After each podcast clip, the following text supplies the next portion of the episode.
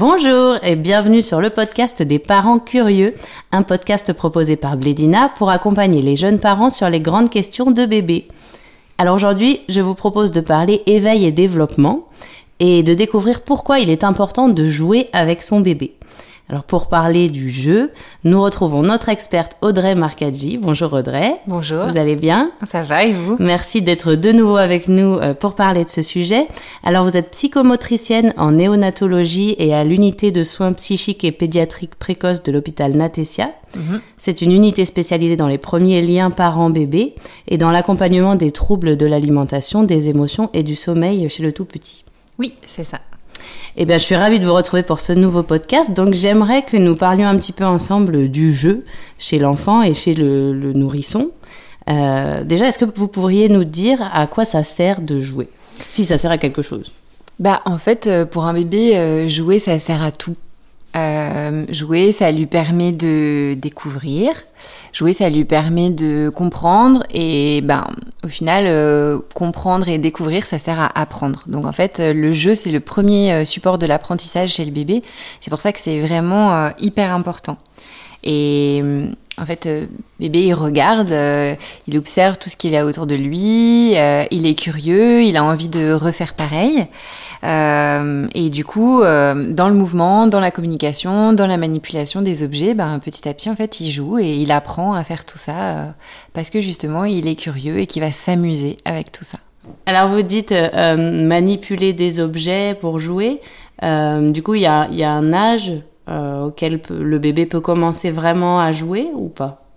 Euh, oui, bah, c'est vrai qu'au début, ils savent pas trop faire, en fait. Euh, euh, quand bébé est très petit, déjà, les, les phases d'éveil sont assez courtes. Il est surtout occupé à réguler la faim, le sommeil, euh, les coliques, tout ça. On sait que les, les trois premiers mois, c'est pas vraiment Ouais. très facile pour lui. Mais euh, rapidement, dès qu'il arrive à avoir des plus longues phases d'éveil, euh, on voit qu'il va commencer à s'intéresser beaucoup à ce qui l'entoure et, euh, et à son propre corps aussi. Euh, au début, il a beaucoup de mal à le contrôler. Effectivement, c'est vrai qu'il sait pas attraper euh, les objets euh, volontairement. Ça va être un peu par hasard. Euh, il sait pas encore bien tenir sa tête ou contrôler ses jambes. Donc, il va déjà avoir à à découvrir tout ça. Et c'est ça qui est intéressant, c'est que le premier jeu pour un bébé, bah, en fait, c'est son corps. Ouais. Du coup, on peut dire qu'il joue tout seul, enfin qu'il est euh, autosuffisant euh, au jeu au début, quoi. Il n'a pas besoin de nous, en fait. En fait, oui et non. C'est pas si facile de répondre parce que justement, quand on dit le, le corps c'est le premier jeu de bébé, euh, c'est qu'effectivement, il va y avoir une partie où il va faire ça un peu sans nous. On a l'impression il va faire des petits sons, euh, euh, les premiers areux. euh, des fois, on a l'impression qu'il parle à son mobile, par exemple, quand Oui, il est dans son lit. Il joue, un peu- il joue avec ses mains, il les regarde, il joue avec sa respiration. Il y a toute une phase où les bébés adorent. euh, ils sont là parce qu'ils ont découvert leur propre respiration, ils vont essayer d'attraper leurs genoux. euh. Mais en même temps, c'est vrai qu'il fait aussi tout ça euh, parce qu'il nous voit bouger, parce qu'il a envie de reproduire, parce qu'on lui a parlé. Euh, donc c'est en même temps seul dans l'expérimentation et en même temps parce qu'il y a la relation. Euh, justement, euh, les bébés sont très très curieux, donc souvent ils passent très longtemps à nous observer, à regarder qu'est-ce qu'on fait. Euh, ils aiment qu'on leur sourie et c'est comme ça qu'ils apprennent à sourire. Euh, ils aiment être bercés, ils aiment être portés.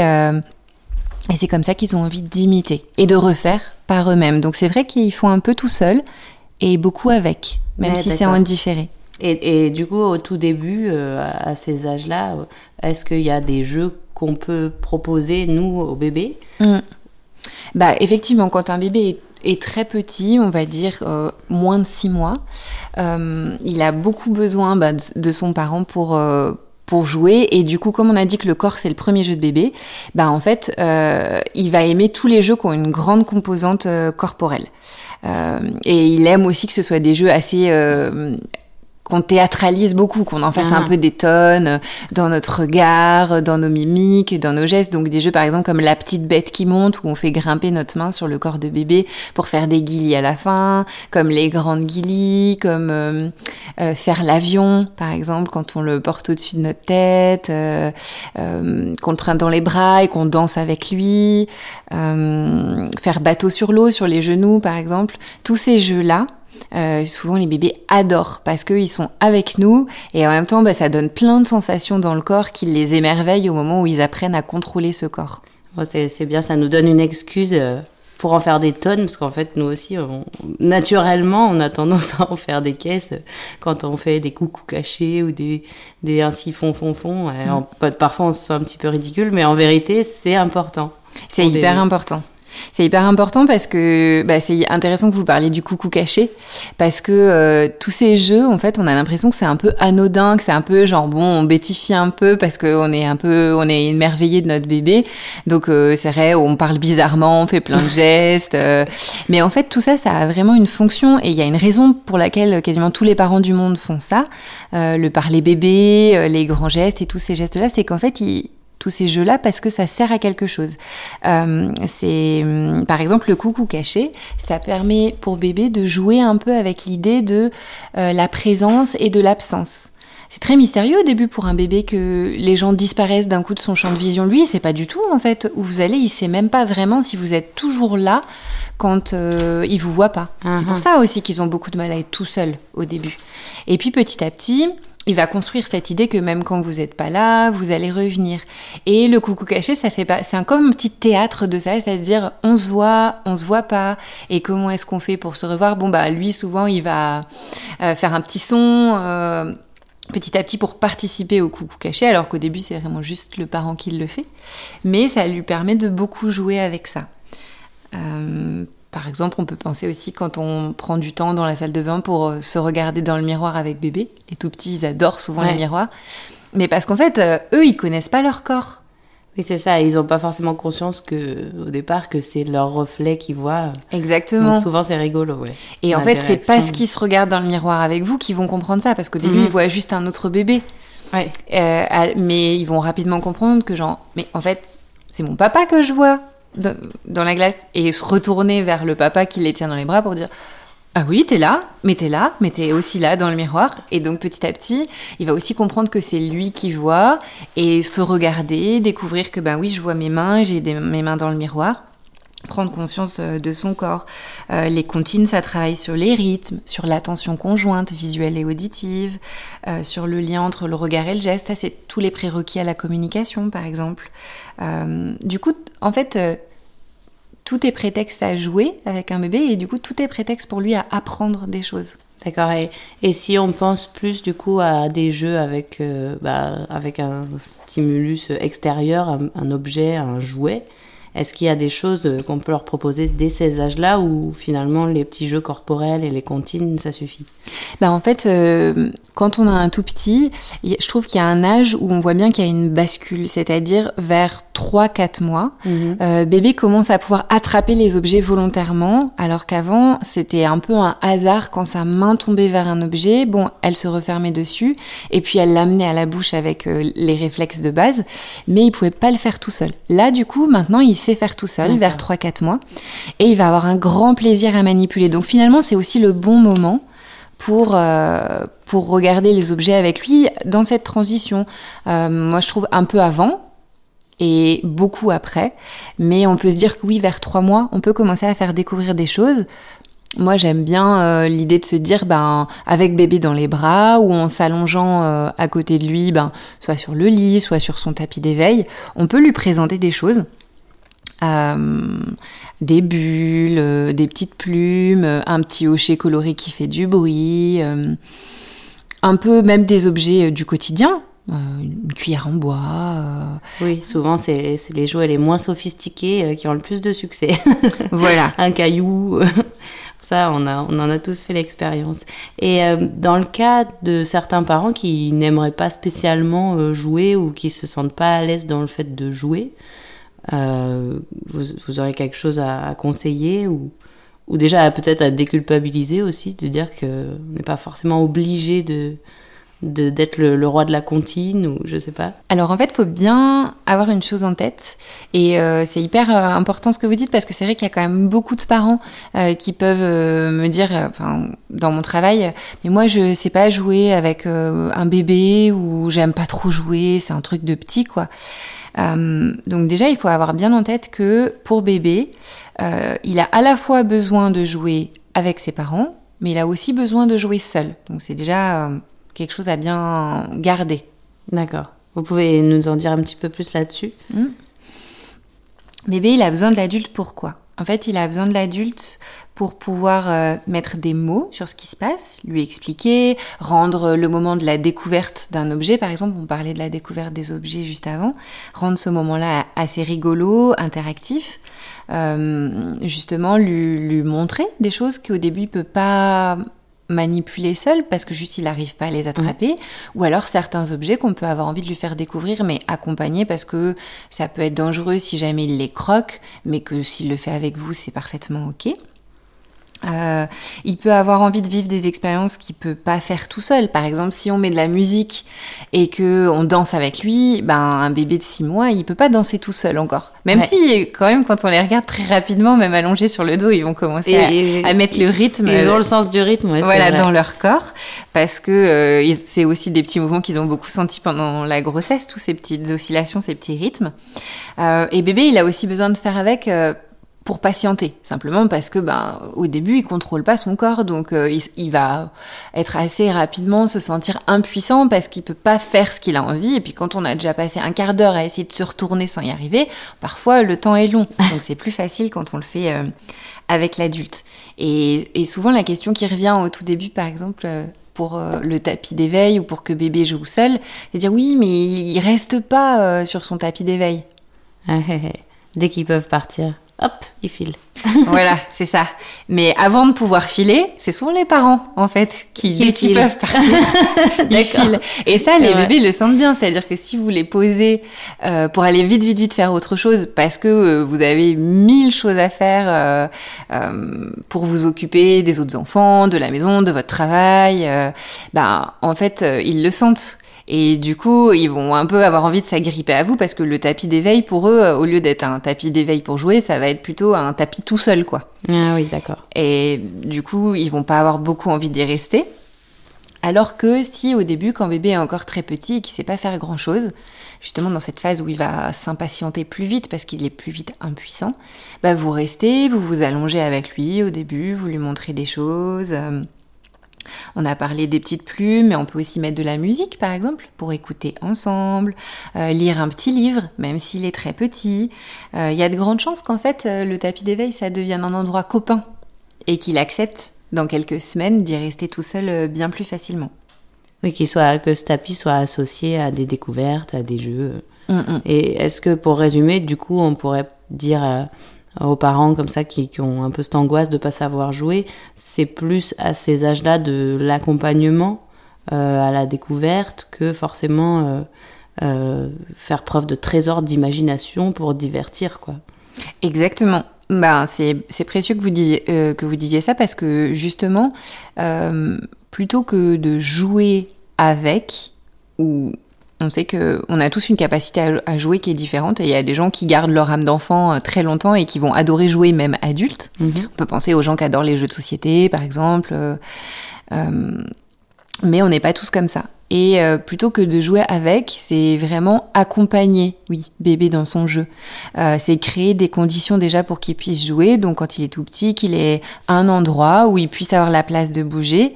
Et par exemple, euh, je mets un petit euh, warning sur euh, certains parcs pour bébés qui sont minuscules en fait, et dans lequel bébé il n'a pas beaucoup de place pour découvrir son corps.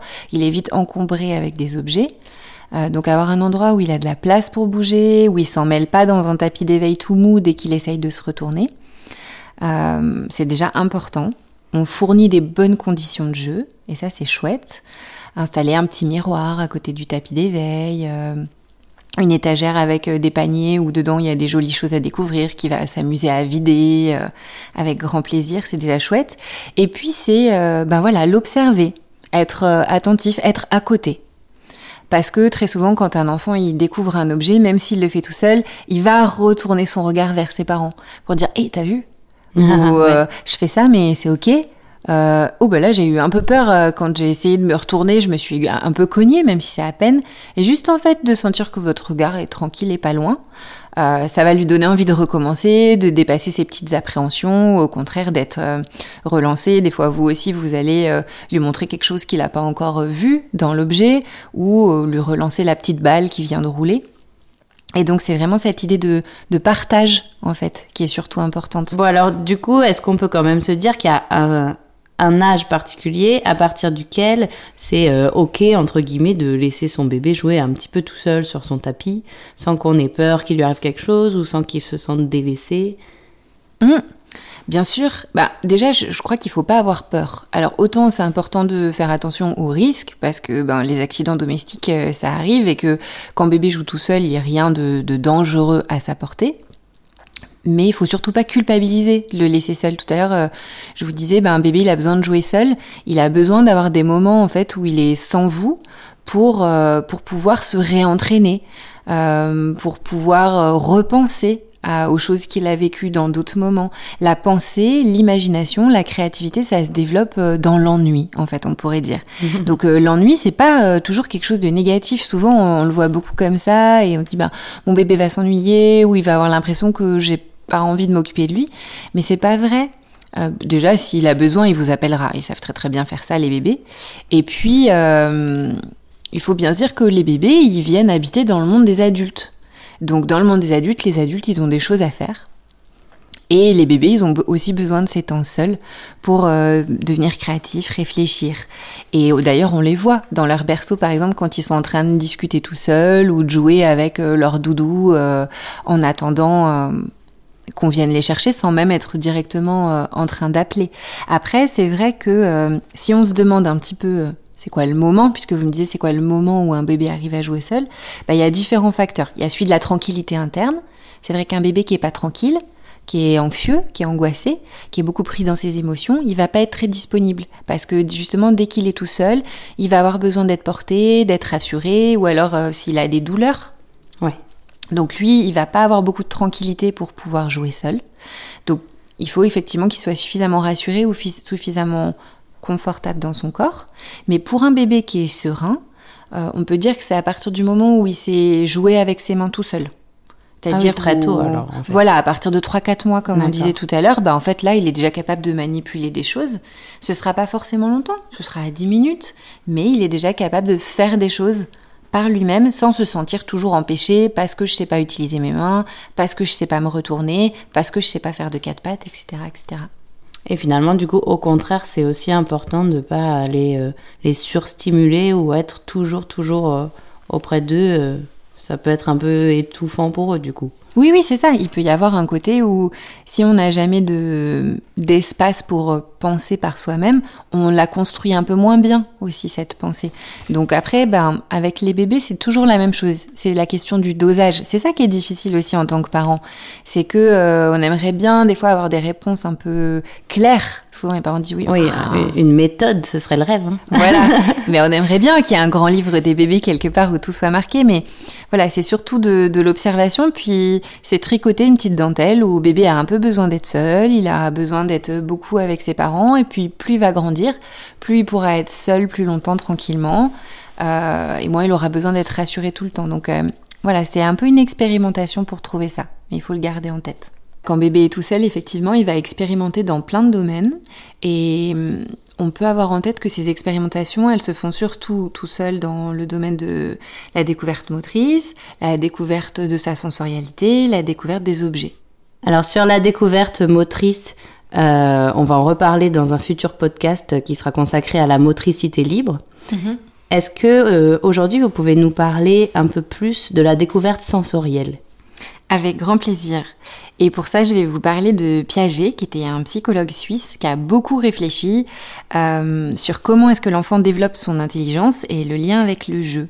Pour les tout petits, de 0 à 2 ans, en fait, il explique que l'intelligence, elle se développe dans la période sensorimotrice, euh, c'est-à-dire en lien euh, dans un lien entre la motricité et la sensorialité. Bébé, il construit sa pensée par son corps et par les découvertes de ses sept sens. Sept sens. Je croyais qu'il y en avait que cinq, moi. Non, et ben en fait, non, on oublie toujours la proprioception et le vestibulaire. Oh là là, ce sont des beaux mots. Vous pouvez nous expliquer proprioception et vestibulaire?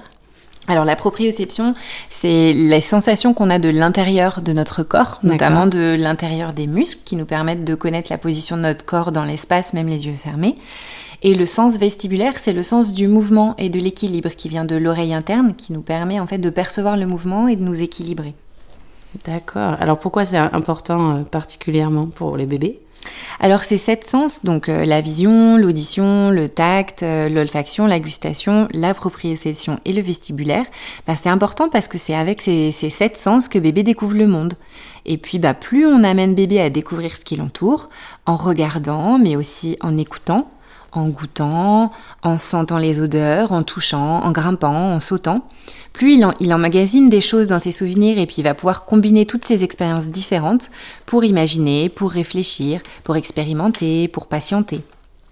Un exemple qui est euh, assez parlant et important, c'est par exemple, euh, plus bébé il va manipuler et découvrir des objets qui ont des textures très variées, comme par exemple euh, des petites balles toutes douces, d'autres qui sont rugueuses, d'autres qui ont des bosses, des tissus qui sont rêches, des tissus qui sont poilus, d'autres qui sont satinés, euh, euh, des cuillères en bois, des cuillères en métal froid, des feuilles mortes qui craquent sous les doigts et sur le bout de la langue, des rubans qui crissent, des fleurs de douche, du coton, de l'éponge naturelle, du caoutchouc élastique. Enfin, je pourrais vous faire tout un catalogue de matières comme ça, mais plus en fait bébé il peut manipuler et porter euh, à la bouche toutes ces choses euh, dans le partage avec un adulte ou tout seul si elles sont pas dangereuses, ces matières, plus en fait il prépare sa langue à être habile, à hum, pouvoir pousser ce qu'il aime pas hors de sa bouche, euh, à ce que ses gencives et l'intérieur de ses joues acceptent des choses étranges, nouvelles,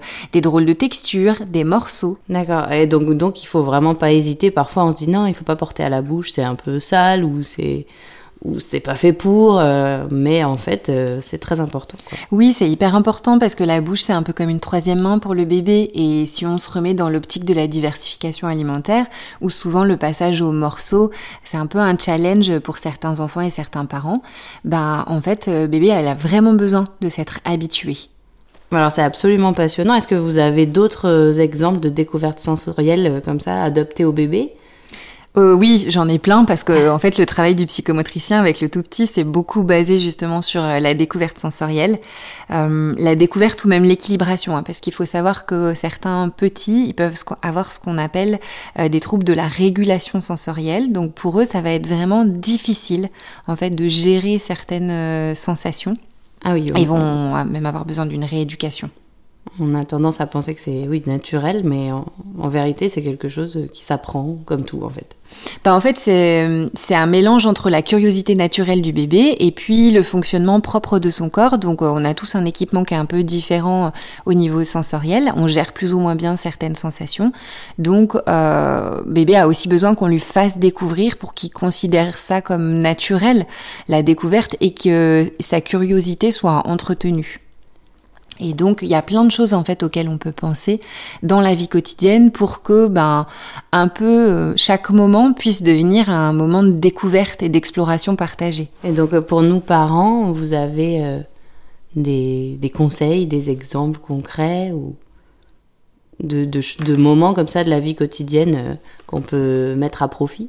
Bah complètement. En fait, plus que des idées, des fois c'est juste un état d'esprit parce qu'en fait n'importe quoi qu'on fait peut vraiment devenir un, un, support à jouer et à découvrir ensemble.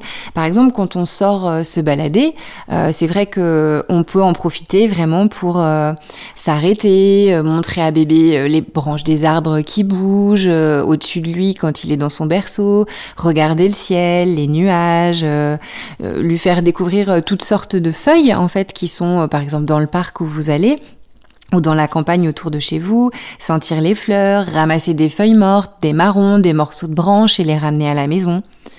Euh, ça peut être euh, quand on aime cuisiner, on peut vraiment profiter du moment euh, de la préparation du repas pour partager toutes sortes de choses. Et déjà, il peut vous regarder faire, sentir les bonnes odeurs, manipuler bon, je sais pas, les épluchures des carottes par exemple, les écorces des oranges, euh, euh, lécher euh, un petit doigt que vous aurez trempé dans la sauce et que vous lui ferez découvrir en lui mettant sur le bout des lèvres. On peut lui mettre un peu de farine sur la tablette de sa chaise haute pour qu'il découvre. Et puis dès qu'il sera un peu plus grand, en fait, il adorera très vite euh, verser avec vous, euh, casser des œufs, euh, patouiller avec ses mains dans un saladier qui est vidé de la pâte du gâteau, par exemple, pour après lui porter ses mains à sa bouche, touiller, fouetter, écrabouiller, regarder cuire le gâteau, le démouler, sentir les peaux des épices, vider un placard qu'on laisse à sa disposition en bas avec des choses qui sont pas dangereuses. Mais par exemple, on peut mettre, je sais pas moi, les briques de lait, des boîtes de conserve, les tupperware. Euh, ça, en général, ils adorent euh, savoir qu'il y a un petit placard dans lequel ils peuvent trifouiller euh, sans risque. Ok, c'est des super idées. Alors par contre, si on n'aime pas cuisiner comme moi, comment on fait? Ben, En fait, on continue de se demander bah, dans chaque pièce de la maison, qu'est-ce que je pourrais faire finalement? Par exemple, il y a des gens qui aiment beaucoup écouter de la musique. Dans leur salon, il y a toujours de la musique qui passe. Ou, ben, en fait, on peut en profiter pour que ça devienne un moment de jeu. C'est-à-dire, au lieu de mettre machinalement la musique, on va vraiment pouvoir partager ça avec bébé, d'un coup se mettre à frapper des petits rythmes sur nos cuisses ou dans nos mains pour lui faire écouter le, le rythme de la musique et le plaisir qu'on a. On peut le prendre dans les bras pour danser avec lui. Euh, on peut en profiter comme ça. On peut penser à la salle de bain. Euh, moi j'aime bien la salle de bain. C'est support à plein de jeux, par exemple. Vous pouvez garder euh, tous les flacons vides, par exemple de gel douche, de savon. Ils gardent l'odeur très très longtemps. Et après, on peut s'en servir comme de pchit à odeur avec les petits, on peut faire des bulles dans le bain, on peut colorer l'eau du bain avec euh, deux trois gouttes de colorant alimentaire et souvent ça ça rend les enfants fous, euh, ils adorent. Ah oui, un bain vert. Voilà. C'est une super idée. On peut faire de la peinture dans la baignoire parce que il y a beaucoup de parents qui ont un peu peur de faire la peinture avec les tout petits en disant mais oh, c'est la guerre après à la maison, euh, faut tout nettoyer. Ben en fait dans le bain ils sont déjà tout nus. Il existe même des peintures spéciales corporelles pour la douche. Euh, si vous tapez ça sur internet, vous les trouverez facilement, mais même avec euh, des petites gouaches euh, toutes simples. Du coup, ils vont s'en mettre partout sur eux, ils vont peindre les bords de la baignoire, ils vont se peindre eux, puis tout ça, ça se nettoie d'un petit coup de douche. On peut faire des massages avec de l'huile, on peut mettre quelques glaçons dans le bain et les regarder fondre à toute vitesse. Ça, souvent, c'est fascinant pour les petits. Dans, dans le coin jeu, on peut mettre des panières. Euh, justement sur le côté euh, du tapis de jeu, il y a par exemple une panière euh, avec des objets bleus, une panière avec des objets rouges, une panière avec que des choses rondes, une panière avec que des choses qui font du bruit, une panière avec que des choses métalliques, une panière avec que des choses qui grattent. ça, les petits aiment bien. Et puis, ils aiment aussi beaucoup découvrir ça, il faut le faire avec eux. Par contre, on peut pas les laisser faire tout seuls. Mais découvrir euh, un saladier avec de la semoule dedans, un saladier avec du riz, un saladier avec euh, des graines. Et ça, euh, dès qu'on arrive vers un an, 18 mois, ils vont passer un temps fou à vider, remplir, transvaser, prendre méticuleusement avec leurs petits doigts. c'est souvent une source de jeu un peu infinie, quoi. Ah ouais, c'est génial. merci beaucoup. On a plein d'idées, plein d'exemples. Et oui, finalement, en fait, il y a toujours un, plus ou moins une façon d'adapter nos passions ou, ou, nos activités à nous parents à leur découverte. Quoi. C'est, c'est génial. Ouais, d'ailleurs ça me fait penser à une vidéo qui avait fait le buzz sur internet il y a quelques années euh, où on voyait un parent qui à chaque fois, euh, un papa, qui faisait choisir à son petit bébé de 9 mois je crois, euh, entre deux jouets. À chaque fois un objet, genre un truc de bricolage, un truc d'adulte et un objet pour bébé. Et le bébé préférait toujours euh, l'objet euh, pour les grands, quoi. il n'en avait rien à faire du hocher, il voulait euh, la pince coupante, quoi.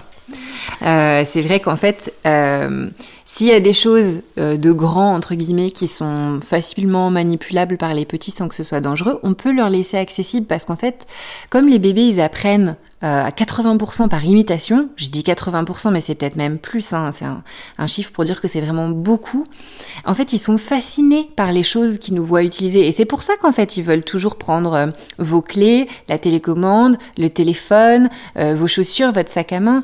c'est pas parce que c'est interdit. En fait, c'est juste parce que vous, vous avez tout le temps ces trucs-là avec vous. Et du coup, bah, en fait, ils veulent les toucher, ils veulent apprendre à s'en servir, ils veulent faire exactement comme vous. Euh, donc, euh, du coup, tout ce qu'on peut leur faire découvrir, soit avec nous pour les surveiller si c'est des choses qui sont dangereuses. Euh, entre guillemets, hein, dangereuses, on parle pas de découvrir une scie circulaire. Hein.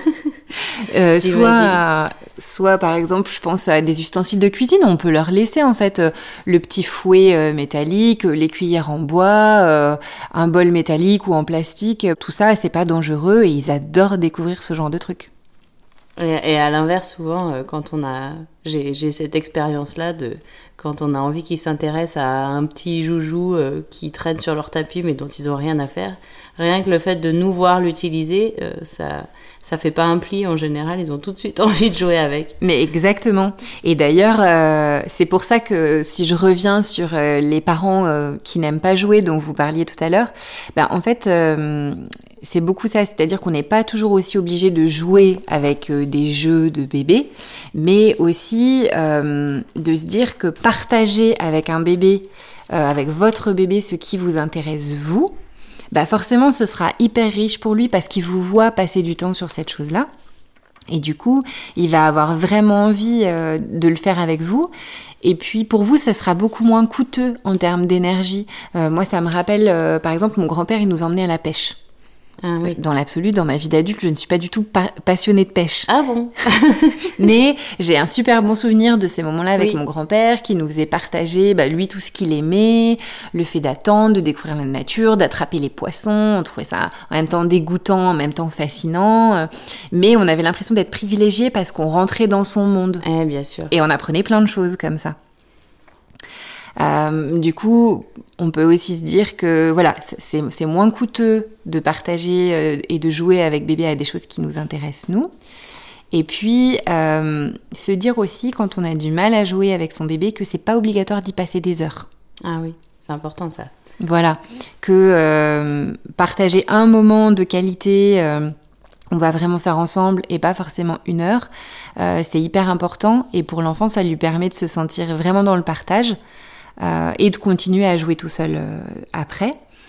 Et puis, bah, comme on disait tout à l'heure, euh, être présent, être attentif, être vraiment là quand on est là, même si c'est pas longtemps. J'aurais une dernière question à vous poser qui concerne les, tranches d'âge, parce que souvent quand on veut offrir un jouet à un enfant où on est un mm. peu perdu, on regarde sur le carton, voilà, à partir de tel âge. Et puis bah, parfois c'est adapté, parfois non, euh, parfois l'enfant n'est pas du tout intéressé. Bah, en fait, euh, ce qui est intéressant dans, dans, ce, dans cette question-là que vous posez, c'est que ça nous ramène encore à la question dont on parlait juste avant, c'est-à-dire euh, la question du partage. Ouais. on peut, se, quand c'est offrir pour ses propres enfants, c'est un peu plus facile que justement offrir pour les enfants des autres parce qu'on vit avec eux. Et on peut se sentir complètement légitime en fait de se dire bah jouer c'est aussi suivre l'enfant dans son petit monde. Et l'enfant il sait ce qu'il a besoin d'apprendre en fait. L'enfant est naturellement curieux, il sait ce qu'il a besoin d'apprendre, il fait ses petites expériences et en fait on peut complètement le suivre là-dedans. Euh, même s'il y a des grandes lignes hein, où on sait que ben effectivement les petits euh, entre 9 euh, et 12 mois, ils adorent euh, manipuler, ils commencent à adorer vider les choses, remplir les choses, ouvrir, fermer, visser, dévisser. Euh. donc ils vont adorer tous les jeux qui vont là-dedans. après, il y a tout le moment où ils commencent à se déplacer. Donc là, ils vont adorer aussi déplacer des choses, pousser des choses lourdes, tirer, amener les objets d'un bout à l'autre de la maison, les cacher, les retrouver. Euh, ensuite, on sait que quand ils, on arrive vers 18 mois, ils sont justement fascinés par le fait de faire comme nous, donc ils vont commencer à imiter la dinette, les poupées, euh, s'habiller, se déshabiller.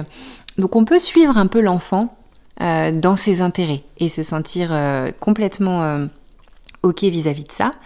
Euh, après, quand on et ça, et ça rejoint ce qu'on disait du, du, partage aussi des activités quotidiennes comme support du jeu, comme support euh, essentiel du jeu avant même les jouets. Hein, J'ai envie de dire.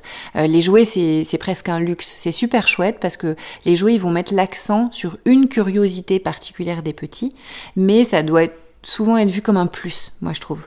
Et ensuite, euh, après, effectivement, il y a des jeux de manipulation, éducatifs, des jeux d'imagination qui vont être très chouettes, mais euh, qui vont être d'autant plus chouettes, effectivement, qui suivent l'enfant. Et d'ailleurs, on voit hein, que parfois, il y a des enfants, ils vont être fascinés par un jeu de grands alors qu'ils sont petits, ou adorer les jeux de plus petits, euh, les jeux de un an d'empilage, par exemple, alors qu'en fait, ils ont déjà trois ans, mais ils adorent. Il euh, y a des garçons qui vont adorer jouer à la poupée. Il euh, y a des petites filles qui vont avoir une fascination pour les tracteurs. Peu importe en fait.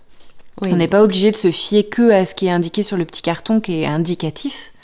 On peut voilà vraiment suivre l'enfant. Et, euh, et, si on est très curieux, euh, franchement, en faisant quelques petites recherches sur Internet, il y a des tonnes de blogs de parents qui sont hyper bien faits justement sur euh, quels jeux leurs enfants ont préféré, quels livres leurs petits ont adoré à 6 mois, à 1 an, à 2 ans, euh, euh, quelles activités aussi ils ont pu faire, sensorielles, motrices, de manipulation. Et on peut vraiment aller fouiller là-dedans si on veut creuser le sujet davantage. Ouais, donc être dans le partage avec les enfants, mais aussi entre parents finalement. Exactement. Merci beaucoup pour tous ces conseils, pour cette, euh, cet échange très riche, Audrey. C'était Audrey Marcaggi, psychomotricienne, qui répondait à nos questions sur les jeux, comment jouer avec les tout petits et pourquoi c'est important. Merci beaucoup, Audrey. À très bientôt. On se retrouve pour un prochain podcast. Oui, à bientôt. C'était le podcast des parents curieux, un podcast proposé par Blédina. À très bientôt.